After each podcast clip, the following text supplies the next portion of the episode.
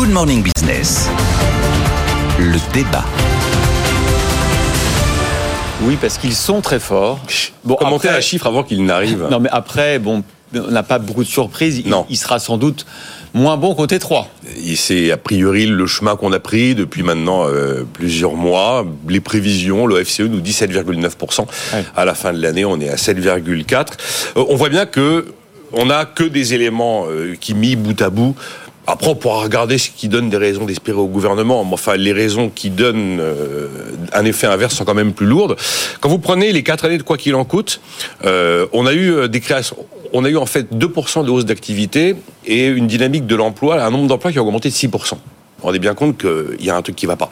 Et donc ça veut dire qu'on a massivement mis l'économie sous perfusion et que maintenant on a entamé la dézombification. Donc on a vu les défaillances, euh, le climat des affaires aussi qui a, qui a, qui a reculé, que ce soit l'indice S&P global ou celui de l'Insee. Enfin, prenez juste le secteur du BTP et toutes les activités qui découlent du BTP, vous vous rendez bien compte que les mois qui s'annoncent sont quand même pas des mois très... 300 000 suppressions d'emplois prévoit la fédération du BTP. Voilà, faut, en fonction de, de la source, on est sur 200 000 ou 300 000 à horizon deux ans ou, horizon un an.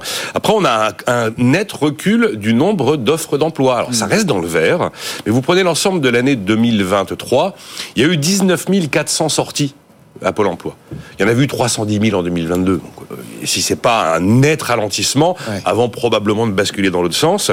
On a vu que l'apprentissage aussi, qui était un moteur des années passées, est probablement arrivé à un plateau. On pense qu'on aura un petit peu de mal à atteindre le fameux million d'apprentis. De toute façon, il ne sera pas vraiment dépassé. on a reculé le nombre d'emplois aidés. Ça, c'est quand même plutôt sain, mais ça a forcément un effet négatif au moment où la décision est prise. Pas tout de suite, mais avec la mise en route de la réforme des retraites, on va avoir mécaniquement un effet de hausse de la population active. Donc il va bien falloir l'absorber. L'espoir du gouvernement, c'est qu'une réforme des retraites, ça augmente le taux d'emploi. Mais oui. Attendant, il y aura un taux d'emploi qui est très faible en France. Hein. Voilà, taux d'emploi qui est nettement plus faible que dans les pays qui nous ressemblent.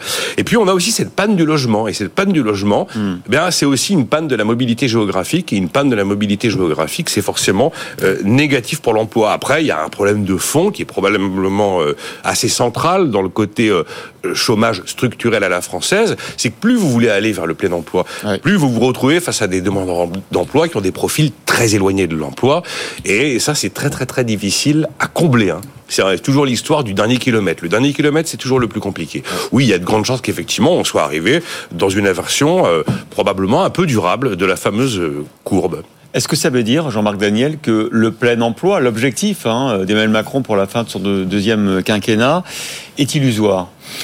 Écoutez, quand on prend un peu de recul par rapport à tout ça, en général, on classe les couches de chômage, hein, de chômage conjoncturel, donc le chômage cyclique et tout ça. Donc ça, de toute façon, le, cycle lui-même corrige les choses et euh, on le sait bien, on gagne les élections. C'est quand on est dans la bonne période du cycle, on les perd quand on est dans la mauvaise période du cycle. Donc ça, c'est c'est la règle que font les que qu'impriment les les, les les Anglais et les Américains. Puis il y a ce chômage structurel parce que le véritable enjeu, ce sur lequel il faut agir, c'est le chômage structurel, le chômage de long terme et donc, euh, quand on regarde effectivement sur longue période, ce chômage a explosé entre 1981 et 1995, ce qui avait conduit à la formule de François Mitterrand contre le chômage, on a tout essayé. Mmh, mmh. Et donc, à ça, l'OCDE avait répondu, donc par les célèbres stratégies de l'emploi de l'OCDE, qui est un peu mon portulant en la matière.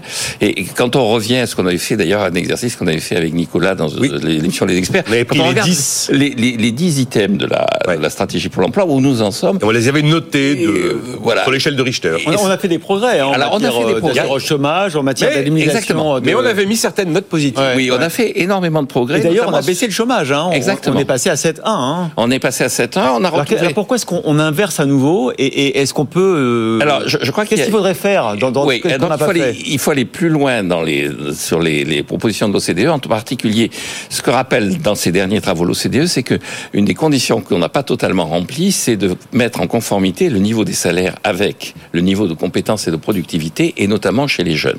Ce qu'explique bien l'OCDE, c'est que une des faiblesses de, euh, du système français, c'est que le niveau de formation des jeunes à la sortie du système scolaire n'est pas en conformité avec les attentes des entreprises. Et donc les entreprises sont obligées de former les jeunes et elles sont réticentes à embaucher les jeunes parce qu'elles ont du mal à les licencier une fois qu'elles les ont embauchés. D'où le succès de, de l'apprentissage. D'où le succès de l'apprentissage. Donc je crois que le véritable enjeu, en fait, hein. le véritable enjeu maintenant, c'est tout ce discours sur la désmircarnisation, c'est le fait que dans les gens qui sont mal formés, peu formés, dans les gens qui sont euh, sortent du, du, système scolaire et dont on ne connaît pas exactement les compétences. Sur tous ces gens-là, le système conduit au travers du SMIC à une gestion par l'État du salaire et que ça ne permet pas effectivement de leur trouver un emploi conforme à ce qu'ils peuvent faire et à ce qu'ils peuvent devenir.